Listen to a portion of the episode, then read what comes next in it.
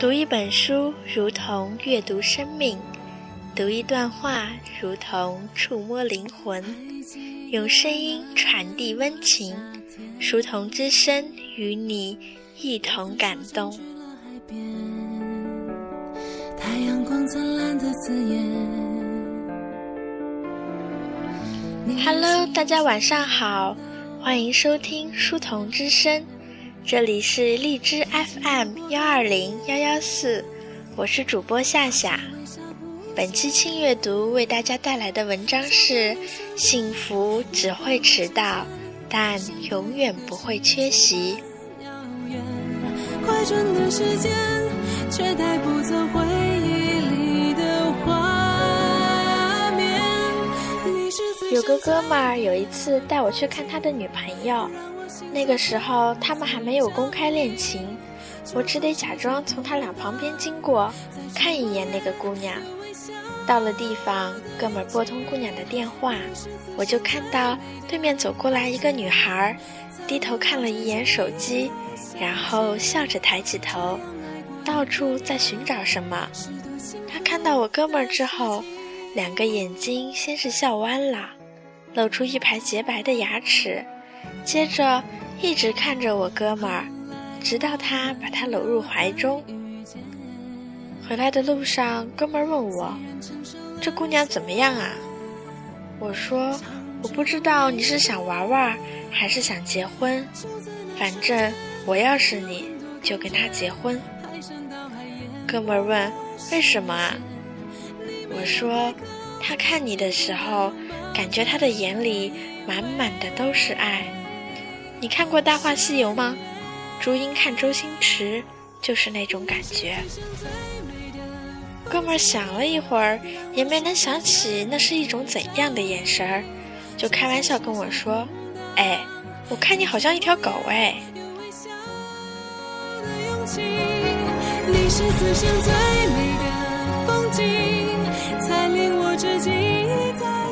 年之后，好事将近。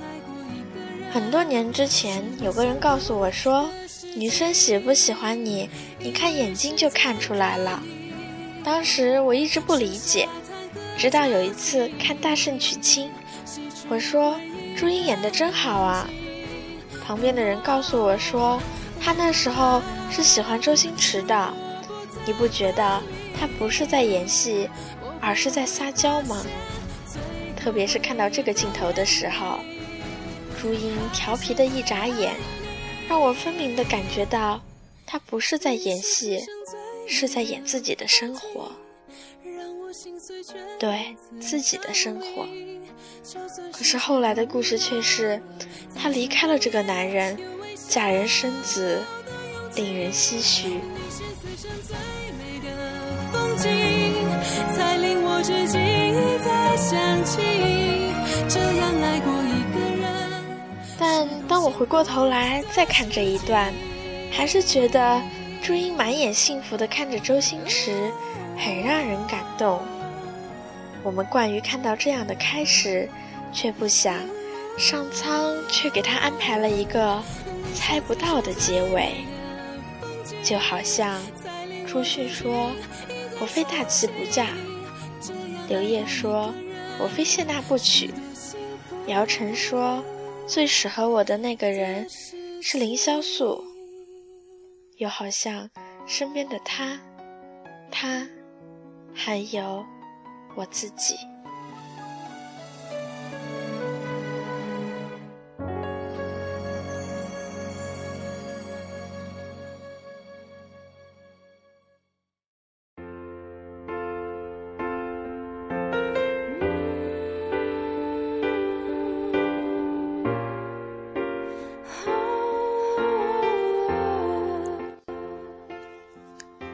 当我们在岁月中回首时，很多人为当年这样的言语感到羞愧和自责。可是，人生中那么多无可奈何，我们渐渐都变得坦然，又何必为了当年的真诚和勇敢而耿耿于怀呢？毕竟，你遇到了那么一个人，让你连眼神都投放出了不一样的光彩。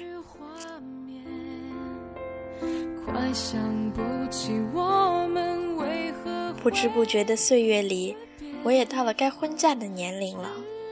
身边的好友也陆陆续续的结婚了，这着实让父母和钱包都紧张起来。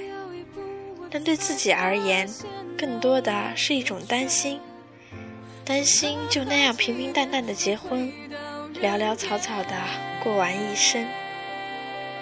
特别是看到两个相识不到一百天的人就要结婚。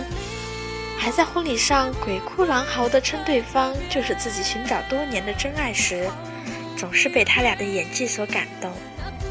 总觉得演技如此接近的两个人，应该是寻找多年的兄妹才对。然后，内心就被一种莫名的失落所淹没了。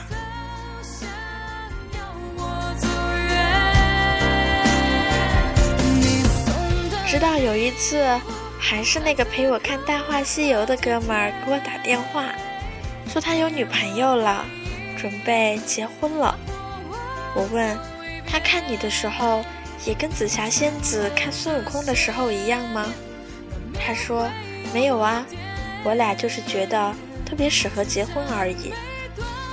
我问什么是特别适合结婚啊？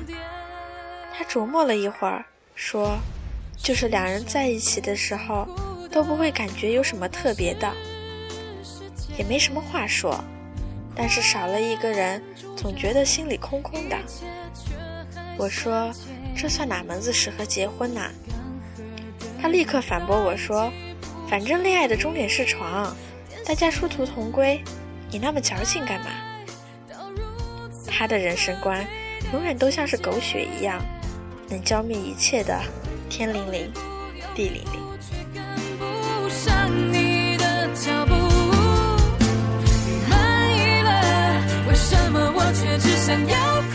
后来去他家吃饭，大家入席坐定，女主人突然神情很恍惚，好像在桌子上找什么。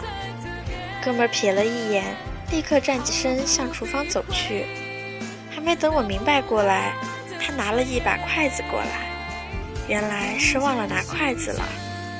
他拿出一双筷子递给女主人，女主人码了码筷子，看了看满桌的菜，从眼神里蹦出一种现实安稳的幸福感。那一刻，我才理解他说的“特别适合结婚”的含义。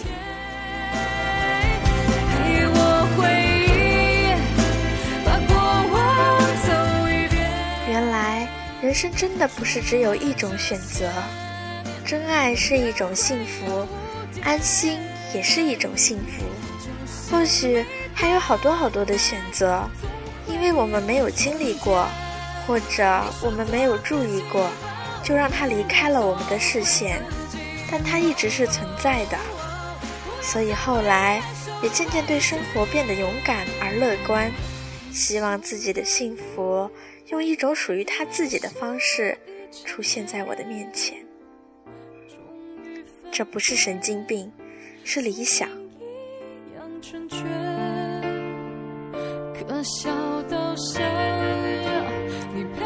所以今天觉得所谓的经典电影，就是当你经历过一些事之后，回过头来再看，总有一些台词、一些场景，触碰了你内心最敏感的部分。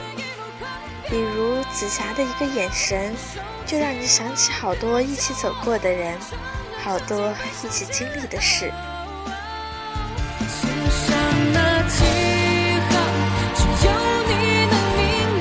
前尘滚滚，后事如烟，谁会在你的心底留下一滴眼泪？又会是谁为你披上金甲圣衣呢？我不知道，但我知道，幸福。只会迟到，永远不会缺席。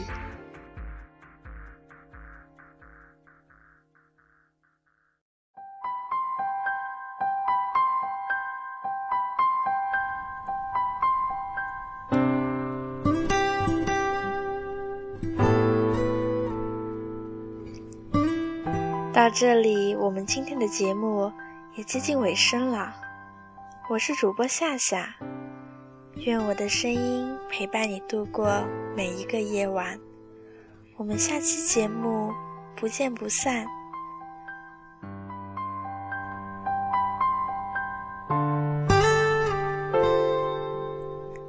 我亲爱的焦大人，晚安。